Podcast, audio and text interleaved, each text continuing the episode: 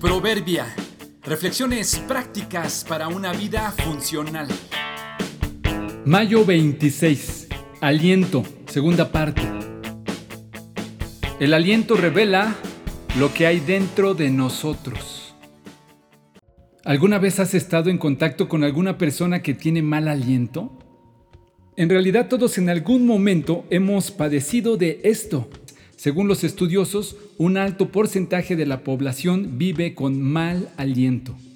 De hecho, todos al despertar tenemos mal aliento debido a la reducción del flujo salival durante la noche y las horas que pasamos sin comer. Pero, ¿qué causa el mal aliento?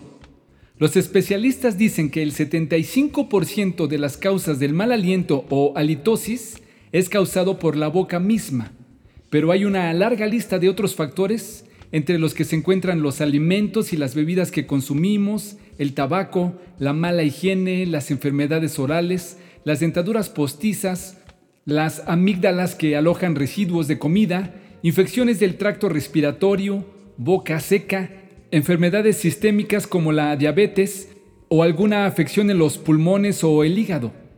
Un factor interesante respecto al mal aliento es que la gran mayoría no nos damos cuenta cuando lo padecemos. Las razones son, en primer lugar, que estamos tan habituados a nuestro olor que no nos afecta. Y la segunda es que aunque intentamos soplarnos en las manos y queremos olernos, el aire que expulsamos y olemos no siempre viene en realidad de la parte profunda donde se genera el mal olor.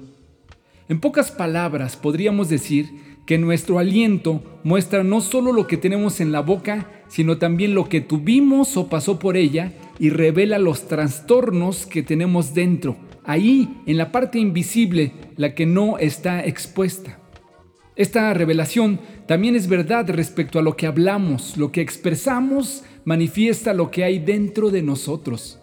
Piensa que tus palabras son igual que tu aliento, te delatan y revelan tu interior. Lavarse los dientes adecuadamente y usar algún enjuague bucal, claro que son necesarios para limpiar la boca y tener buen aliento, pero estos nada hacen cuando el problema está en nuestro sistema. Tristemente, los que ofenden como los que tienen mal aliento no alcanzan a notar que padecen de ese mal y no comprenden por qué la gente huye de ellos. Lavemos adecuada y periódicamente nuestra boca y no olvidemos resolver nuestros asuntos de carácter. Así los demás querrán estar con nosotros porque los alentamos. Una persona buena produce cosas buenas del tesoro de su buen corazón. Y una persona mala produce cosas malas del tesoro de su mal corazón. De la abundancia del corazón habla la boca. Lucas 6:45